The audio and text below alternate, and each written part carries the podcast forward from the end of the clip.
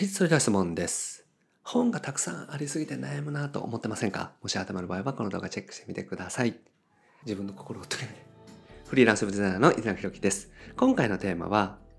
ウェブデザイン初心者はチェックしたい本を選ぶ3つのポイントについてお話をしていきます。えぜひですね、本を選ぼうと思ってらっしゃる方、これからね、勉強を始めようと思ってらっしゃる方はぜひチェックしてみてください。このチャンネルではですね、未経験どっかからウェブデザインを覚えて、フリーランスとして生きていく、自分の好きなように生きていく方を増やすために発信させていただいております。無料でウェブデザインの情報もお伝えしております。下の概要欄にある LINE 公式アカウントチェックしてみてください。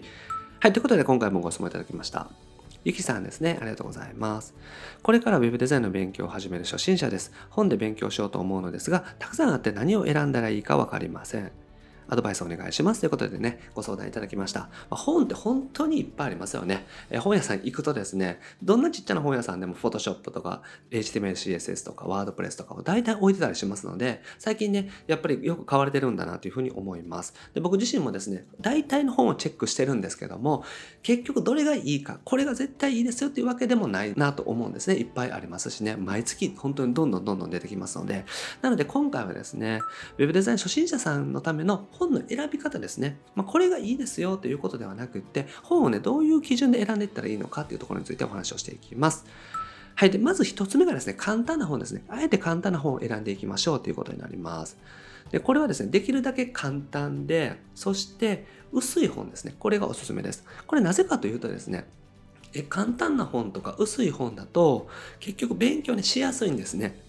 当然ですけれども、すっごい字が詰まっていてですね、分厚くて、もうね、これ覚えたら完璧みたいな本ってあるんですよ。辞書みたいな本って。でも、それをやろうと思って1ページずつ進めていったら、結構挫折しやすくなってしまうんですね。まず、なかなか進まないっていうことですね。1ページ進むのに結構時間かかるから、どこまで勉強がね、していったらいいかわからないとか、途方に暮れるみたいなところもあると思いますし、あとやっぱこう、スピードが続かないのでですね、サクサク進むと結構スピードがついてこう乗ってくるんですけども、あんまり乗っていかない。のでですね、詰まってる本とか難しい本、そしていろいろ調べながら進めないといけないような本っていうのはですね、ちょっと最初避けた方がいいかなと思います。だから最初、簡単な本勉強した上でですね、次に難しい本とか少しずつステップアップするってすごくいい方法なので、一冊で完璧にやって、それを完璧にすると OK みたいなんじゃなくって、まずは一つ簡単なね、基礎的な内容を覚えるための本っていうのを選んでいくのがおすすめです。だから簡単で薄いことですね。簡単で薄いと当然ですけどもすぐに終わりますから結構ですね、まあ、自分の自信になるってことですね。本を一周できると結構自信になると思うんですよ。この本は一周したんだということですね。でそれを覚えたかどうかっていうのはまた別問題で一回勉強するだけだと覚えられないと思うんですけどもそれでも一回勉強したらですね最初の頃やったものとか見返してみるとなんとなく分かったりとかすると思うんですよ。だからとにかく一周すると自信になるのでまずは簡単で薄い本ここからチャレンジしていただくのがおすすめです。はい、で2つ目がですね見やすい本ですね。え見やすい本っていうのはですね結局デザインのことです。こう本を開いた時のデザインとか、まあ、フォントとかね文字の感じとかあとは文字の詰まり具合とか文字の大きさとかですね。結構それって好みあると思うんですよね。でこの好み結構重要なんですね。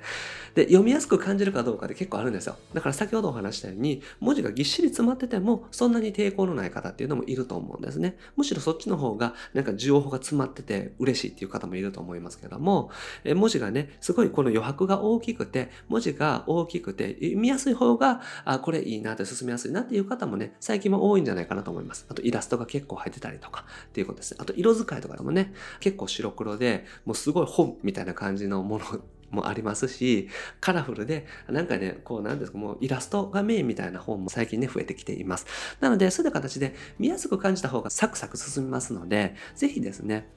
自分自身が手に取って見やすく感じる本っていうのを選んでいただくといいなというふうに思います。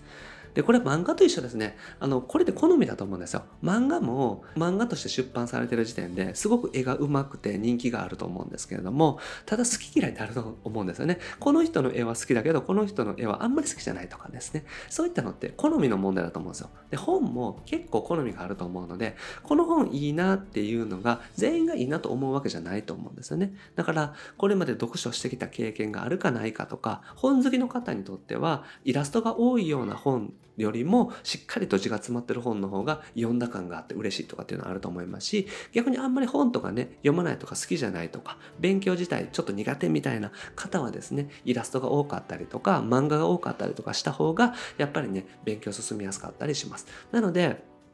まあ、イラストが多いとかですね、自分自身が勉強しやすい本ですね、自分が読みやすいなと思う本を選んでいただくのがおすすめです。一般的には、僕自身もそうなんですけども、え漫画の本とかですね、できるだけイラストが多い本とかね、選ぶとスムーズに進むかなと思います。はい。で、最後3つ目がですね、新しさですね。新しい本を選びましょうってことですね。で、これですね、結構見落とされがちなんですけど、意外とですね、出版年度って重要です。なぜかというと、すぐに更新されるからなんですね。Adobe の Photoshop とかでも全然画面変わってきたりするんですよ。だから、まあ、Windows と Mac とか、最近はあんまり違いなくなってきましたけれども、多少画面が違うので、Mac と Windows が対応されてるのか、そして最新版の Mac であったりとか Windows で解説されてるのかっていうのも重要ですし、えー、Photoshop とかイラストレーターとかですね、え画面自体が変わってきたりとかデザインが変わりますので、あと、え項目の名前とかもたまに変わりますので、できれば最新年度ですね、最新版に対応されているものですね、それをぜひチェックしてみてください。ね、Photoshop でもですね、今だとま2022年版なんですけど、まあ、2021年と2022年版ではそんなに画面は変わるわけではないので別に去年出版されたものとかだと全然大丈夫なんですけども3年前とかですね。例えばあのブックオフとかそういったところで安くなってたから買うとかっていう場合は出版年度はね注意してください。古いのって安くて買えるんですけども画面が違いすぎて勉強しづらいっていうのがありますのではい。なので、最新版にね、対応しているのがおすすめです。今ね、Photoshop とかイラストレーターとか、えソフトを使う場合、基本的には最新版になりますので、その最新版に対応している方が勉強はスムーズに進みます。はい。で、薄くてね、簡単な本を一冊完璧に勉強するっていうのがおすすめです。一つ完璧に勉強すると土台ができますので、そこから難しいことをやっていくとかっていうのでもいいですし、もう実際にどんどん作っていって勉強するとかっていうのでもありです。なので、Photoshop とかイラストレーターとかですね、そういうデザインのことを勉強する場合、HTML、CSS もそうですけども、初めてのことを勉強する場合は、できるだけ薄くて簡単な本をまず一冊完璧にすること。ここをですね、やってみていただくのがおすすめです。はい。ということでまとめですね。薄くて簡単な本をね、ぜひ選んでみてください。で、デザインがね、好きな本ですね。見た目も結構大事なので、自分が好きだなとか見ててね、ストレスを感じない本っていうのがおすすめですね。あと、出版が新しい本。画面がね、どんどん変わっていきます。機能も変わりますし、追加されますので、できるだけ出版が新しい本を選ぶようにしてみてください。一冊を完璧にするっていうのが本当に大事になりますので、とにかく薄くて簡単で、もうシンプルなもうすぐ終わりそうな本を一冊完璧にしてですね、そうするとかなり自信になりますし、操作も覚えますので、まずは一冊完璧にするように進めてみてください。はい。ということでね、今日は本屋でね、ぜひチェックしてみてください。本屋さんでね、実際見てみた方がいいと思います。もちろんね、本屋さんがないとか、割とこう地方に住んでらっしゃる方とかはね、Amazon で買ってみてもいいんですけれども、できるだけ本屋さんでチェックしてですね、自分の好みに合うものっていうのをですね、選んでいただくのがおすすめです。はい。ということで今回はですね、Web デザイン初心者さんにおすすめのですね、本を選ぶ3つのポイントについてお話をしましたので、ぜひこのポイントでですね、本を選んでみてください。